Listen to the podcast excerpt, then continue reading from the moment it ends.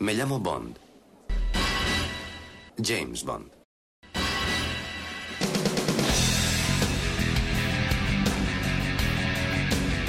Hola a todos, soy Alberto López, alias Clark en los foros. Bienvenidos al podcast temático de Archivo 007 en su edición número 35. Como hicimos en el programa 23, con la que iba a haber sido la tercera entrega de Timothy Dalton, ahora vamos a echar un vistazo al borrador del Mañana Nunca Muere, conocida en un principio como Bond 18.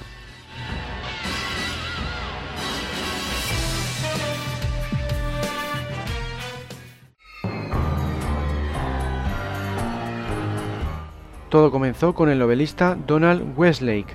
Este autor fue el primero en desarrollar un boceto para Bond 18 cuando GoldenEye, la anterior entrega, aún no había llegado a los cines. Su borrador de 35 páginas incorporaba localizaciones en Hong Kong y Vietnam, además de las triadas chinas. En otro boceto posterior, con una historia diferente y de cinco páginas de extensión, mantuvo la ambientación china, pero añadió un teaser ubicado en Transilvania y una escena en la que Bond se hace pasar por un inspector nuclear para introducirse en una instalación subterránea de ensayos nucleares localizada en el desierto de Gobi, una idea que acabó formando parte de la historia de El mundo nunca es suficiente.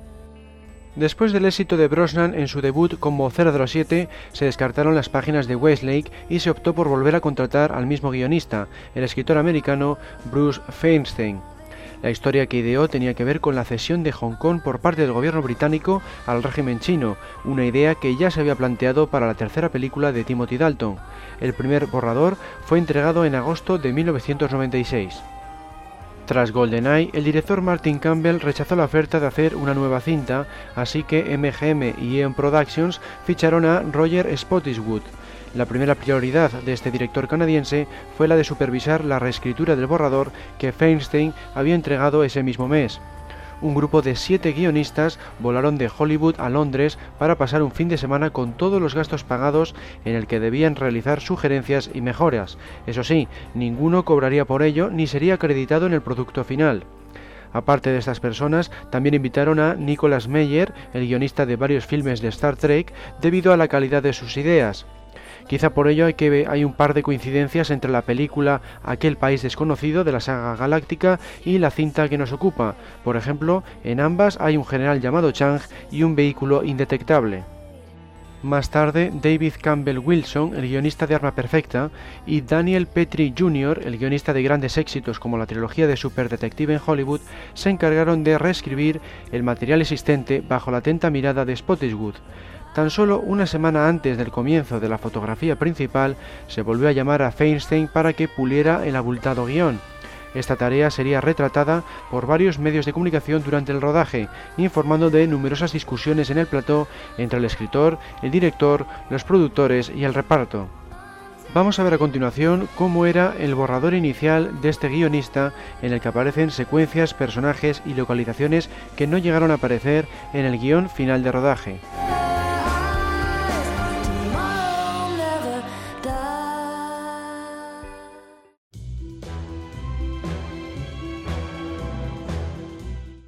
En el primer acto, Feinstein quiso romper con la tradición colocando el famoso gun barrel justo antes de los títulos de crédito, algo que finalmente salía en Casino Royale.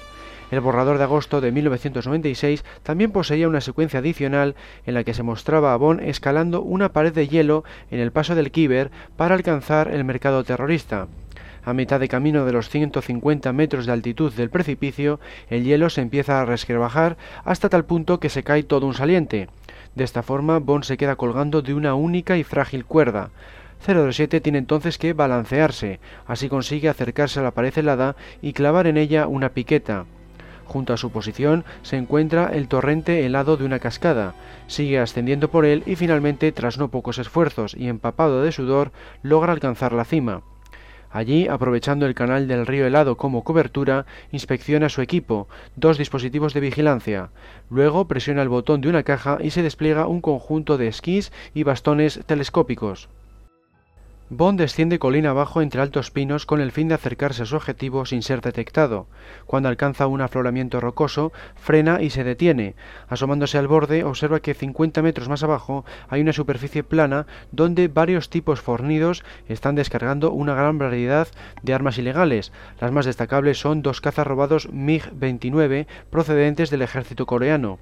Aquí daría comienzo la secuencia del bazar de armas para terroristas de la película final, un concepto que curiosamente ya había aparecido en uno de los primeros borradores de alta tensión, la cinta de 1987.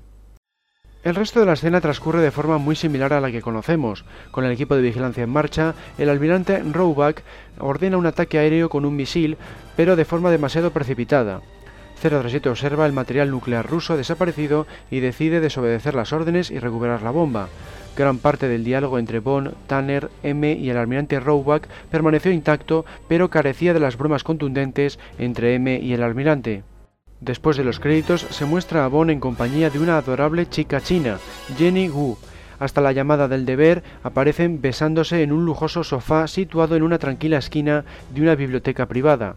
Mientras Bond charla con Money Penny sobre sus órdenes, observa a la joven Jenny poniéndose una toga de graduación.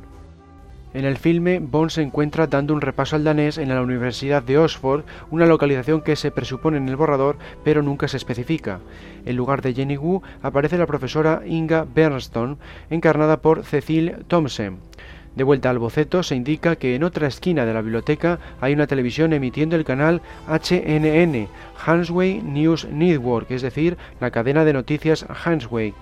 Elliot Hanswade es el rostro de las comunicaciones modernas y, aunque en el borrador de Feinstein no se indica Carver en ninguna parte, la premisa del personaje permaneció. Hanswade es el villano de la función y su red global de comunicaciones alcanza todos los rincones del mundo. Bond acude a una reunión con M y el coronel Dominique Eberhardt de la OTAN. Ella identifica a dos de los hombres de los vídeos de vigilancia tomados por 007, Kim Tae-jung un físico norcoreano con experiencia en el régimen nuclear, y Rendera Sinkram, alias Richard Stamper, un asesino entrenado en la tortura y el espionaje. Luego, Bond acude a la oficina de M para la sesión informativa oficial. El borrador de Feinstein involucraba al ministro Peter Johnston en esta reunión. En la película la escena se trasladó al interior de la limusina de M y se introdujo a Robinson y a Penny. Las escenas de M eran prácticamente las mismas en el primer borrador, pero más tarde se le otorgó un diálogo más ágil. Se expone la trama y se indica que Elliot Hansway tiene conexiones con ambos criminales de la grabación de Bond. Johnston está interesado en la política, por lo que quiere evitar que se descubra que el gobierno está investigando a Hansway porque ha sido nombrado caballero del Imperio Británico recientemente. En el borrador final, Carver está conectado con el robo de un decodificador de satélites americano. La trama original de Feinstein es más simple. 037 debe acudir a Venecia a investigar la relación de Heinzwey con la compra del uranio desaparecido, una idea que se reciclaría más tarde para la siguiente entrega. El mundo nunca es suficiente. El hecho de que el villano posea la Orden del Imperio Británico también aparecería en una cinta posterior. Gustav Graves, de Muere otro día, posee ese título. Con la premisa de que Q se ha ido de pesca, no aparece en este primer acto. En su lugar, su subalterno Saunders entrega a Bond un mechero de larga distancia. Su llama alcanza los 40 metros, suelas de zapatos compuestas de explosivo plástico y una tarjeta magnética capaz de sortear cualquier lector. Durante varios años, Desmond Llewellyn, el actor que dio vida al genial inventor en tantas entregas, había solicitado una escena de despedida, y de ahí que este primer boceto de Feinstein presentara a su sustituto en el personaje de Saunders. Tanto la temática de la pesca como la jubilación acabarían apareciendo en El mundo nunca es suficiente. Bond desembarca de una lujosa góndola y se dirige a una exótica fiesta de Hanswade para reunirse con su contacto. El único problema reside en que todos los invitados llevan máscaras, siguiendo la tradición veneciana. 007 pasa a través de la multitud y finalmente se coloca la máscara que le han asignado para que le identifiquen. De pronto es descubierto y arrastrado por una misteriosa mujer hasta una esquina desierta de la fiesta veneciana. Cuando se quita su máscara, la chica resulta ser Paris Hansway, que como en el producto final es una examante de Bond. Lo que difiere es su personalidad. Paris es aquí insegura y tiene problemas con los negocios de su marido. Confirma que su esposo está detrás del asunto nuclear. Entonces, un grupo de hombres de Hansway interrumpe su abrazo. Al mando de esto se encuentra Stamper. Así da comienzo una persecución por los oscuros pasadizos de Venecia antes de que 007 se deshaga de los esbirros. Como vemos, esta secuencia permaneció casi intacta en la película, donde Bond acude a una fiesta de Carver celebrada en Hamburgo y también se reúne con Paris con motivo de descubrir la localización de los bienes robados, únicamente cambia la ubicación y algunos personajes. Bond toma un café con Di Giacomo, del servicio secreto italiano. En el muelle atraca el yate de lujo de Hanswade, el Sea Dolphin 2. Es aquí donde Elliot Hanswade va a llevar a cabo la conferencia de prensa. Después de la reunión con su aliado italiano, Bond sube a bordo del Sea Dolphin a tiempo de asistir a uno de los infames discursos promocionales de Hanswade. Como Elliot Carver, al arrogante Hanswade le encanta el sonido de su propia voz. Es en esta escena donde aparece una cara familiar, Valentín Sukovsky, que acaba de ser elegido primer ministro de Ucrania. Mientras Hansway recibe la atención de la prensa, Bond se escaquea para echar un vistazo a los aposentos del villano. Buscan los camarotes inferiores, evitando cuidadosamente al personal de seguridad de a bordo, y usa su tarjeta electrónica para acceder a la oficina de seguridad. Después de inspeccionar la habitación, localiza la caja roja que recuerda haber visto en el paso del Kiber. Dentro se encuentra el uranio desaparecido. Durante su incursión, resulta interrumpido por un ruido procedente del exterior. Jung entra momentos después de que Bond huya por otra puerta. Esta secuencia fue más tarde reemplazada por aquella otra en la que 007 inspecciona la imprenta de Carver y la oficina de Gupta, solo que en vez de encontrar el uranio, como en este borrador inicial, el espía localiza y recupera el sistema de seguimiento por satélite GPS. De vuelta a la cubierta del yate, Bond se encuentra cara a cara con Sukoski. Tratando de no le darse, James se muestra reacio a hablar con Valentín. El que fuera jefe de la mafia rusa le invita a una copa y le presenta a Hansway. Se intercambian varios comentarios jocosos. Entre tanto, Di Giacomo, armado hasta los dientes y acompañado de un equipo de refuerzo formado por personal militar, sube a la embarcación con una orden de arresto contra Harway. El magnate se escabulle del asunto, demostrando que es uranio inocuo y totalmente seguro, un regalo de sus amigos rusos. Bond se queda solas con Paris en la cubierta. La chica le pide que la rescate de su malvado marido. Acuerdan reunirse en su habitación de hotel. Una vez las autoridades tienen claro que ha sido un malentendido, se revela que Jung había cambiado el uranio auténtico por uno falso. Bond vuelve a su hotel para reunirse con Paris, pero lo hace demasiado tarde. La chica aparece muerta en la habitación y Di Giacomo se dispone a realizar el arresto de la gente. 007 ha caído en una trampa. Como vemos, mientras que Sukoski no llegó a aparecer en el guion definitivo, el destino de Paris sí es el mismo en ambos casos, puesto que también es asesinada a petición de su marido, quedando Bond como culpable del crimen. En el segundo acto del borrador se muestra a una fragata británica alejándose de la costa de Hong Kong. Está transportando una carga muy preciada de vuelta a Inglaterra. Esta secuencia presenta el naviero británico que en el producto final aparece justo después de los títulos de crédito, es decir, un tercio antes que en el boceto inicial de Feinstein. El nombre también cambió de HMS Indomitable a HMS Devonshire. Lo que sigue es una pequeña escena que se perdería por completo en El Mañana Nunca Muere, pero que aparecería de forma muy similar en El Mundo Nunca Suficiente. Se trata del funeral de la esposa de Hansway, una ceremonia por todo lo alto, tal y como se vio con el padre de Electra King en la mencionada cinta. Esta secuencia pasa rápidamente al interior de un refugio campestre de Hanswave donde habla ante varios operativos al más puro estilo Blofeld. Finalmente la escena fue desplazada al principio en los borradores posteriores y pasó a ser una reunión por videoconferencia. De nuevo a bordo del HMS Indomitable, se muestra que el Sea Dolphin 2 le está siguiendo y le lanza el llamado gusano para hundirlo. En la película a esta especie de torpedo se denominó el taladro marino. Jung y Hansway observan la operación y sus boceadores se introducen en el navío para hacerse con su valioso cargamento. En el MI6, unos oficiales británicos echan la bronca a Bond por perder al Sea Dolphin y se revela que un tercio del oro del Reino Unido estaba siendo transportado por la fragata cuando desapareció. Bond intenta demostrar que existe un vínculo entre el barco saboteado y Elliot Hanswade, motivado por sus ansias de venganza por la muerte de Paris, pero para su desgracia M no le cree y le ordena el caso del oro desaparecido sin asumir la participación de Hanswade. Para ella, el crimen anterior es una vía muerta. En los últimos borradores del Mañana Nunca Muere, Elliot Carver secuestra el Devonshire con motivo de hacerse con los misiles mar-aire a fin de conseguir su mortífero plan. Esta idea también se encuentra en la trama de Feinstein, además de la obtención del oro, que es simplemente un objetivo adicional. Elliot Harsway ha llegado a Hong Kong para hacer negocios con el general Lee, un líder del ejército chino. Está vendiendo acciones de sus empresas de Hong Kong y espera que el corrupto general se las compre. El general Chang del filme está probablemente inspirado por este personaje, aunque cumplen papeles distintos en la historia. En la película final solo se ve a Chang de pasada, pero se entiende que es él quien está detrás de los asuntos de Carver en Hong Kong, entre ellos la construcción del navío invisible. Bond sobrevuela las aguas del sur de China a bordo del helicóptero Sea King en busca del desaparecido Indomitable.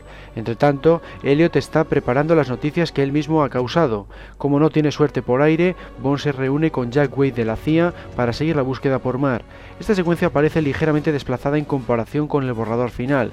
En el guion de rodaje, Bond se reúne con Jack Wade antes y usa los recursos de la CIA para ejecutar un salto halo sobre aguas vietnamitas. El primer borrador de Feinstein muestra a Bonnie a Wade pidiendo informes y mapas en la oficina del puerto. Descubren que no son los únicos que están interesados en el ataque esa tarde. Siguiendo una pista, 037 acude al club del yate Kuala Lumpur. Wade mantiene a los nativos ocupados con una mesa de juego mientras Bond realiza su cometido, hasta que por supuesto una preciosa chica que pide bourbon en el bar atrae su atención. Entra en escena Sidney Winch, la chica Bond principal. Así pues, Feinstein no la introduce hasta pasada más de la mitad de la historia. Los personajes intercambian un par de bromas y el espía observa con quién ha quedado Sidney para cenar, con su tío Elliot. Sidney fue rápidamente descartada del guion del Mañana Nunca Muere porque tenía muy poco tiempo en pantalla como para impresionar a la audiencia, así que se optó por adelantar la presentación de Wai Lim del Servicio Secreto Chino. Bond se dirige hacia un lateral del yate y en cuanto un barco atraca al lado de este, sube a bordo. Del interior surge Q diciendo la frase Llegas tarde 007. El inventor le entrega el arma definitiva. No se indica de qué marca y modelo es el coche, pero está claro que ya en este primer trabajo de Feinstein se tenía intención de incluir algo parecido al BMW 750IL que acabó en pantalla. Q también suministra a 037 mapas detallados y las últimas coordenadas GPS del HMS Indomitable. A la mañana siguiente, Wade y Bond Vuelven de nuevo al agua buscando el navío hundido. 037 se sumerge en la localización señalada por Q. Después de encontrarse con el armazón vacío de la fragata, Bond vuelve a la superficie donde se topa con Sidney, que también había estado buceando por la embarcación. Comienza el tercer acto. En este punto se revela el interés de Sidney por el oro perdido. Le pide a Bond que lo comparta con ella, pero este le responde con cierto descaro: un tercio de nada sigue siendo nada. De vuelta a tierra, 037 aún intenta demostrar que Halswave está detrás del oro desaparecido. Es entonces cuando queda desconcertado ante una invitación del propio Elliot para que le enseñe su nuevo edificio en Kuala Lumpur. En los borradores posteriores esta secuencia se dividió y reescribió de tal forma que Bond recibe la llamada después de la fiesta en Hamburgo y las localizaciones de Kuala Lumpur se convirtieron en Ho Chi Minh, la antigua Saigón. Allí se encuentra el cuartel general de Carver donde llevan a Bond por la fuerza. En la reunión, Hansway rememora a su fallecida esposa, así como a otros miembros de su familia, y entonces se produce otro giro inesperado. Sidney es también invitada a la cita. La chica se queja de que sabía de la existencia del oro a bordo del navío y de que alguien debió llevárselo de allí primero.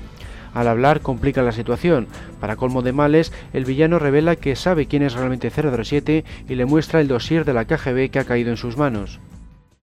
En un ascensor, Bond intenta convencer a Sidney de que están en peligro, pero ella no le escucha hasta que las puertas del habitáculo se abren para revelar a Stamper sosteniendo un arma. Tiene lugar una batalla cuyo clímax muestra a 07 y a Sidney saltando por un lateral del edificio, de forma similar a como se ve en la película pero con Wailing. Bond y la damisela en apuros se encuentran en la imprenta del complejo, una escena que más tarde se trasladaría a las secuencias de Hamburgo, donde la gente lucha contra un esbirro hasta que éste cae en las enormes prensas. El lugar se incendia y la pareja acude al garaje donde Haswave les espera con un puñado de hombres. Para escapar, Bond inicia el control remoto de su coche y dispersa a sus adversarios. 07 agarra a Sidney y la introduce en el vehículo. La persecución da comienzo. El coche posee un montón de gadgets, tal y como se vio en el producto final en la parte de Hamburgo. Sin embargo, en la secuencia de Feinstein no se incluye el apoteósico desenlace. Aquí Bond y Sidney resultan capturados y son llevados a Hong Kong. Harsway y Jung se introducen en una instalación nuclear recientemente abierta, bajo la tapadera de un equipo de noticias de HNN. Con el control de la planta nuclear, Haswell y Stamper usan el gusano para sabotear el túnel de entrada del reactor. Una vez el gusano alcance el núcleo del reactor, la taladradora le atravesará y provocará una gigantesca explosión, haciendo que Chernobyl parezca una simple fogata. Elliot Haswave explica con toda su grandilocuencia a 007 que la devastación nuclear es su venganza contra la ciudad de Hong Kong por expulsarle. También le cuenta que va a dejar la Tierra como la encontró, como una roca sin vida y estéril. El plan en sí no se ajusta demasiado al guion de rodaje del Mañana Nunca Muere. En ambas tramas el villano es un maniático con sed de venganza hacia China. A Carver le vuelve loco que el gobierno chino no le conceda los derechos de emisión y organiza el lanzamiento de un misil sobre Pekín. El plan de Hansway tiene un radio de acción mucho más catastrófico y parece recordar a uno de los borradores de la tercera película de Dalton, tal y como vimos en el podcast temático sobre Bond 17. A Bond por supuesto se le deja en mitad del objetivo y de nuevo Hanswave toma medidas para asegurarse de que sea 007 quien resulte culpable del sabotaje. Bond es encerrado en una esclusa de aire y Hanswave y sus colegas parten con Sidney. Jung y uno de los guardias que quedan en el centro de control observan cómo se completa el plan. Mientras está en la esclusa del aire, 037 coge el explosivo plástico de las suelas de sus zapatos que le entregó Sanders y obtiene un artefacto explosivo. Después de volar el cierre de la puerta y matar al guardia cercano, Bond inicia una dura batalla contra Jung que acaba con el físico cayendo por la ventana de la oficina de control en dirección a la trayectoria del gusano. Su cuerpo impide la misión del gusano de destruir el reactor. Aunque esta secuencia finalmente se eliminó del borrador definitivo, el enfrentamiento y la forma en que muere Jung se acabaron reciclando y se usó para la muerte de Carver, que como sabemos acaba acribillado por su propio taladro marino. Bond requisa el helicóptero que iba a haber usado Jung en su ruta de escape y se dispone a perseguir a Hanswave y Sidney. Al principio, los esbirros del villano asumen que es Jung quien está a los mandos del helicóptero, pero pronto se dan cuenta de que no es así, y Bond se prepara para atacar. El agente inclina el helicóptero casi 90 grados hacia adelante y usa las hélices como arma letal. Cada pasada de las hélices corta cristales y rescrabaja el Sea Dolphin, así como lanza a varios esbirros al mar. Esta secuencia quedó reflejada en el borrador final cuando Bond es arrinconado por los hombres de Carver en los mercados de Saigón. Vence a Stamper y se dirige al puente para tratar con Halsway. Mientras el barco está desmoronándose a su alrededor, el villano y 007 tienen el enfrentamiento final. El nivel del agua rápidamente alcanza el puente y en la refriega Bond toma ventaja y ahoga a Halsway. Con la muerte del magnate de las comunicaciones solo le queda una tarea por realizar, encontrar a Sidney. Afortunadamente la chica aprovechó el caos a bordo para escaparse de las garras de Halsway, ponerse un equipo de buceo y huir. Bond se reúne con ella en un barco salvavidas del Sea Dolphin y Q informa de que la gente está sano y salvo. Luego vendrían los créditos y tras ellos la famosa frase James Bond will return. En resumidas cuentas, queda claro que el trabajo inicial de Feinstein requirió de unas cuantas modificaciones antes del rodaje, concretamente 39 revisiones, 127 escenas añadidas y 149 suprimidas. No obstante, muchas de sus ideas se conservaron y por eso mantuvo su nombre en los créditos de la película, aun cuando, como hemos visto, hubo unos cuantos colaboradores más. La razón de tales cambios residió en que era necesario aclarar la trama. En este borrador se tratan demasiadas temáticas juntas, careciendo de solidez. Además, posee muchos giros argumentales que luego no son convenientemente explicados. Cuando el guion fue reconstruido por el director Spottiswood y su equipo, se aumentó la dosis de acción y se limaron las tramas. Por desgracia, esto derivó en una pérdida de variedad de personajes, ya que fuera se quedaron Sidney Winch, Valentín Sukowski y Di Giacomo. El resultado final fue muy positivo porque la recaudación fue tan solo un poco inferior a GoldenEye y la mayoría de los espectadores quedaron satisfechos. Es más, son muchos los fans que afirman que El Mañana Nunca Muere es la mejor de las cuatro entregas protagonizadas por Pierce Brosnan. Y para terminar, una curiosidad. A Bruce Feinstein se le ocurrieron las frases finales entre Bond y Carver mientras esperaba en un restaurante donde había quedado para cenar con Brosnan, Michelle Joe, alias Weiling, y Goth Otto, alias Stamper. Según decía, se le ocurría en cualquier momento del día. En esta ocasión fue la frase, ha olvidado la primera regla de los medios de comunicación, dar a la gente lo que quiere.